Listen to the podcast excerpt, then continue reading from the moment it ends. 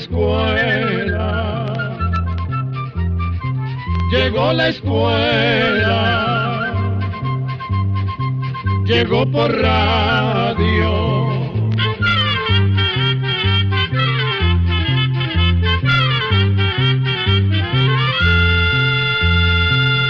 Oigamos la respuesta. Es el programa que les trae a ustedes el Instituto Centroamericano de Extensión de la Cultura, ICQ. Un amigo oyente nos envía un correo electrónico con la siguiente pregunta. Tengo un palo de aguacate que solamente me ha cosechado cinco años. Últimamente se le están secando unas ramas en la parte de arriba, y me he fijado que es donde más le pega el sol. Últimamente hace un calor exagerado y no sé si será por eso. Yo en verano siempre le echo bastante agua y ya no sé qué hacer. Las ramas podridas las voy cortando. De antemano, Dios los bendiga. Oigamos la respuesta. Antes de contestarle lo del aguacate, le queremos agradecer sus bendiciones. Que nos tenga en manos de Dios es el mejor regalo que podemos recibir. Ahora bien, en relación con el tema del aguacate, por lo que usted nos dice sobre los problemas con su árbol de aguacate y por las fotografías que nos ha enviado, nos parece que el árbol está siendo afectado por una enfermedad llamada marchitez del aguacate, que es producida por un hongo que vive en el suelo. Ese hongo ataca las raíces del aguacate y causa serios daños como pudriciones, lento crecimiento, pérdida de vigor del fruto y hace que tanto las hojas como las ramas secas tomen un color amarillo. Además se puede ver una marchitez en las ramas altas del árbol. Todo esto es lo que se conoce como muerte descendente y puede durar un par de años hasta que el árbol muere por completo. Como el hongo que produce esa enfermedad ataca las raíces, los nutrientes no logran subir hasta lo alto del aguacate. Es por eso que las ramas más altas del árbol se van secando poco a poco. Y si la luz del sol les llega en forma directa, se secarán más rápido. Esta enfermedad se puede producir por un exceso de humedad en la tierra y por un mal drenaje que hace que el agua se empose con más facilidad. También se puede producir por malas prácticas de cultivo como por ejemplo poco control en la eliminación de malas hierbas o hasta por daños como heridas en la base del tronco, pues por ellas puede entrar el hongo. Además, esa enfermedad se puede dar por plagas del suelo y hasta por la falta de fertilización. Es muy difícil curar un árbol con esta enfermedad, la marchitez del aguacate. Sin embargo, si se diagnostica a tiempo, se pueden aplicar fungicidas como metalaxil, clorotalonil y mancozeb.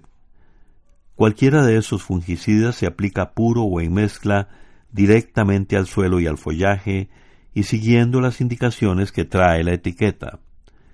Y por supuesto se deben aplicar buenas prácticas de cultivo, como desinfectar bien las herramientas que se usan para podar el árbol, curar las heridas que tenga y mejorar el drenaje de los suelos.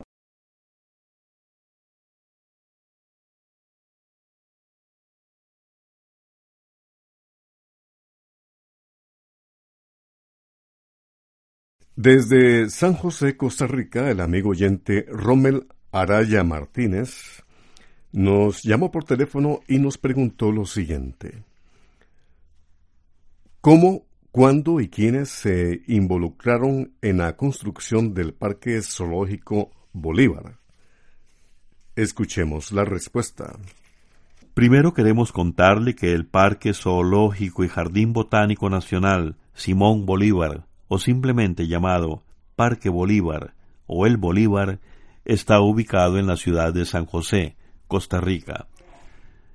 El Parque Bolívar tiene su origen en el Jardín de Plantas y Animales creado en 1884 por el científico suizo Henry Pittier, quien en esos años estaba en Costa Rica.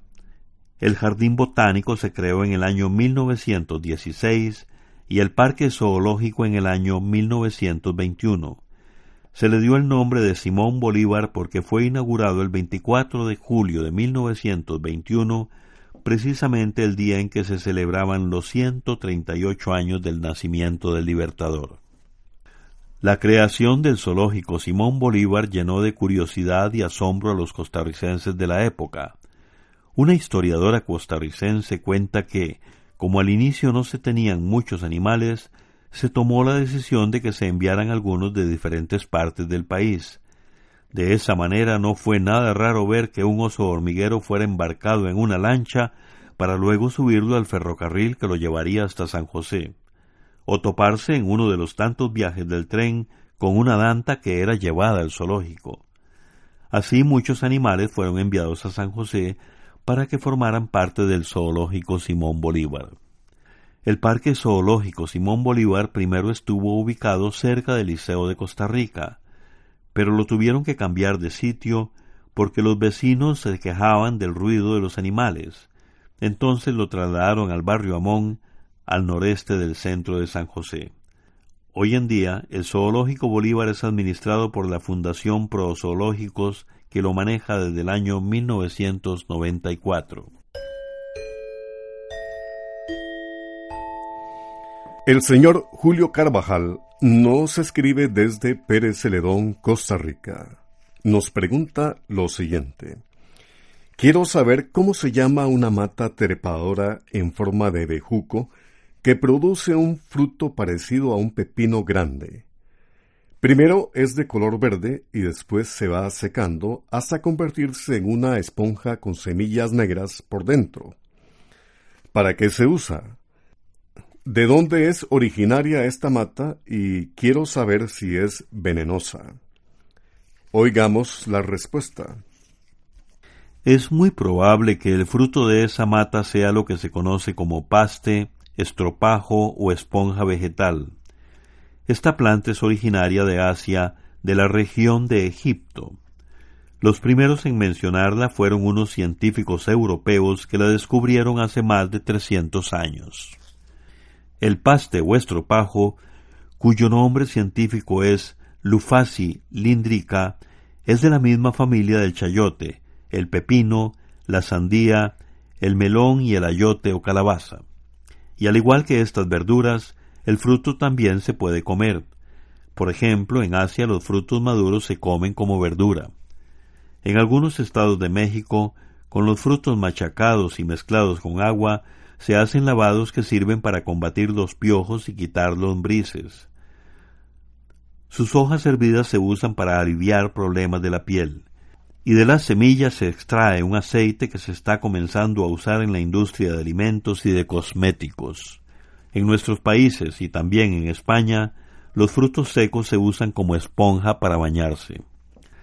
También los frutos secos del paste o estropajo se están usando para hacer empaques, plantillas para el calzado, también como aislantes de ruido y del calor y como filtros para aire acondicionado. Quisiera saber cómo Hawái llegó a ser territorio de Estados Unidos. La pregunta nos la hizo el señor Hugo Rolando García, que nos escribe desde la ciudad de Guatemala. Escuchemos la respuesta. Hawái es el nombre de un grupo de islas situadas en el Océano Pacífico. Durante más de 600 años, este territorio estuvo habitado por grupos indígenas que habían llegado de islas vecinas. A finales del siglo XVIII, el capitán inglés James Cook realizó un viaje alrededor del mundo y descubrió las islas de Hawái. Pero las islas continuaron bajo el gobierno de un rey o cacique que organizaba la vida, la religión y las costumbres de los habitantes en esas lejanas tierras. En 1820 comenzaron a llegar a Hawái misioneros protestantes de Boston, una de las ciudades más antiguas de los Estados Unidos. Trajeron escuelas, médicos y nuevos cultivos como la piña y la caña de azúcar. Ya para 1875, los descendientes de estas familias de origen estadounidense cultivaban y controlaban gran parte del territorio de las islas y llegaron a tener mucha influencia en la política del lugar, pero también querían que Hawái formara parte de los Estados Unidos. Por eso dieron un golpe de Estado a los gobernantes locales y establecieron una constitución que les permitiría gobernar. Sin embargo, solo gobernaron cuatro años, pues en 1891 sufrieron una derrota la cual permitió a los locales tomar el poder y anular esa constitución. No conformes con lo que había sucedido y con la excusa de proteger las vidas norteamericanas, los estadounidenses establecieron un nuevo gobierno y proclamaron a Hawái protectorado del gobierno de los Estados Unidos a partir de 1893. Después de eso, vino una época de negociaciones entre los locales y los estadounidenses con el fin de llegar a un acuerdo satisfactorio para ambas partes, lo que duró muchos años. Por fin, en 1959, se hizo una votación entre los habitantes de las islas y ellos mismos fueron los que tomaron la decisión de que Hawái se convirtiera en el estado número 50 de los Estados Unidos de América. Hoy en día viven en Hawái un millón trescientos setenta y cinco mil habitantes. Su capital es Honolulu y en la isla se habla tanto inglés como hawaiano. La economía de Hawái se basa sobre todo en el turismo, pues cada año visitan las islas unos siete millones de personas.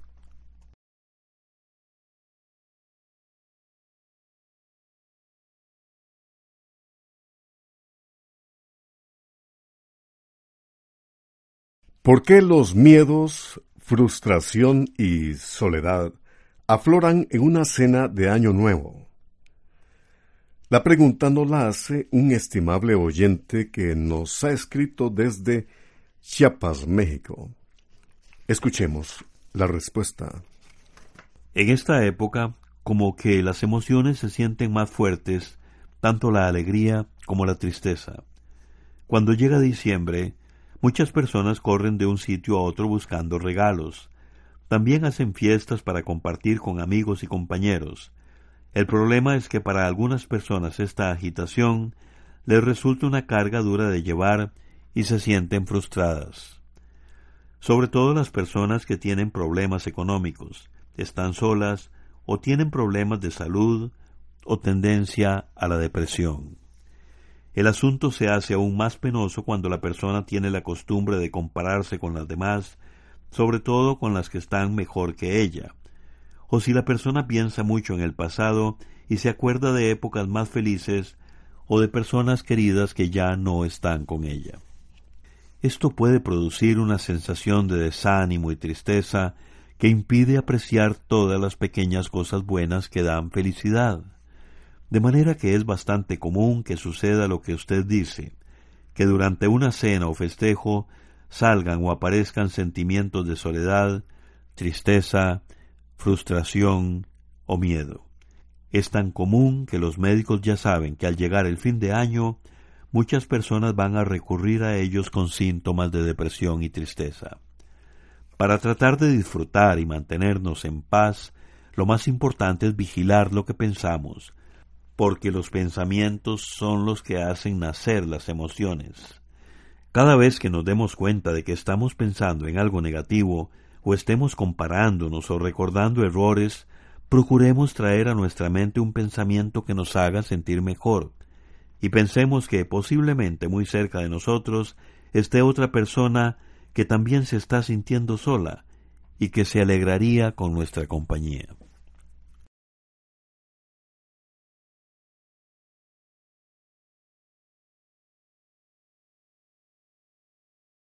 La señora Liliana Correa, que nos envía un correo electrónico desde Matagalpa, Nicaragua, nos dice lo siguiente. Quisiera saber si es verdad que la chikungunya se cura con ajo, ruda y jugo de limón ácido. Oigamos la respuesta. La fiebre chikungunya es producida por un microbio de los llamados virus. Hasta la fecha no se conoce ningún remedio o medicina que cure esta enfermedad, la chikungunya. Tampoco hay vacuna para evitarla o prevenirla. El virus de la chikungunya lo transmite un mosquito o zancudo de la especie Aedes, que es el mismo que transmite el dengue. Es un zancudo de color café oscuro o negro, con manchas blancas en el cuerpo y anillos blancos en las patas. El mosquito, al picar a una persona enferma y luego a una sana, le pega el virus que causa la enfermedad. La chikungunya causa calentura o fiebre y dolores muy fuertes en las articulaciones o en las coyunturas del cuerpo. Otros de los síntomas de la chikungunya son dolor en las articulaciones y músculos, náuseas, cansancio, dolores de cabeza y en algunos casos brotes en la piel. Son síntomas muy parecidos a los del dengue, por lo que es común que la gente confunda esta enfermedad, el dengue, con la chikungunya. Cuando una persona se enferma de chikungunya, los médicos lo que hacen es dar medicamentos para aliviar los síntomas, es decir, medicamentos para bajar el dolor y la fiebre. Si el enfermo quiere tomar ajo con limón, puede hacerlo, porque se sabe que el limón contiene mucha vitamina C, y la vitamina C es muy buena para reforzar las defensas del organismo, y, por ejemplo, puede exprimir el jugo de unos cinco limones o naranjas, añadirle un ajo, dos cucharadas de miel de abeja, una cucharada de ralladura de jengibre y media cucharada de bicarbonato de sodio. De este remedio puede tomar dos o tres veces al día, pero este remedio servirá para aliviar un poco el malestar, porque todavía no se conoce la cura total de la enfermedad. Por eso debemos decir que si una persona sospecha que tiene fiebre chikungunya o ya sabe que la padece, debe mantenerse en estricto control médico. Programa D, Control 71. El almanaque Escuela para Todos del año 2016 ya está a la venta. Busque el suyo. No se quede sin su libro almanaque. Recuerde que como siempre viene con muchas historias e interesantes cuentos para usted y para la familia. Recuerde también que el precio viene marcado en la portada del libro para cada país. Busque el libro Almanaque Escuela para Todos del año 2016, que ya está a la venta. Así llegamos a un programa más de Oigamos la Respuesta. Pero le esperamos mañana, si Dios quiere, aquí por esta su emisora y a la misma hora. Mándenos sus preguntas al apartado 2948-1000 San José, Costa Rica. También nos puede llamar a los teléfonos 22 25 52 38 o 22 25 53 38 o mándenos un fax al 22 25 22 27. También le damos el correo electrónico icq.org.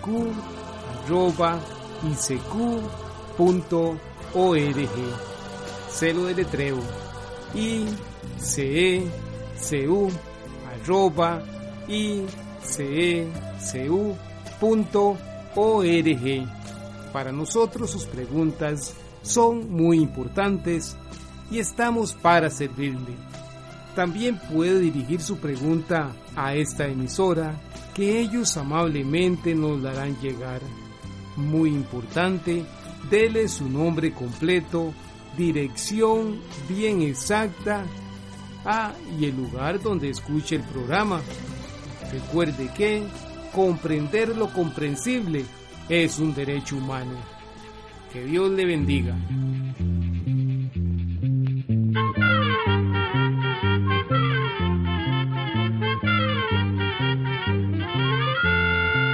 llegó el momento de despedirnos. Se va a la escuela, va cantando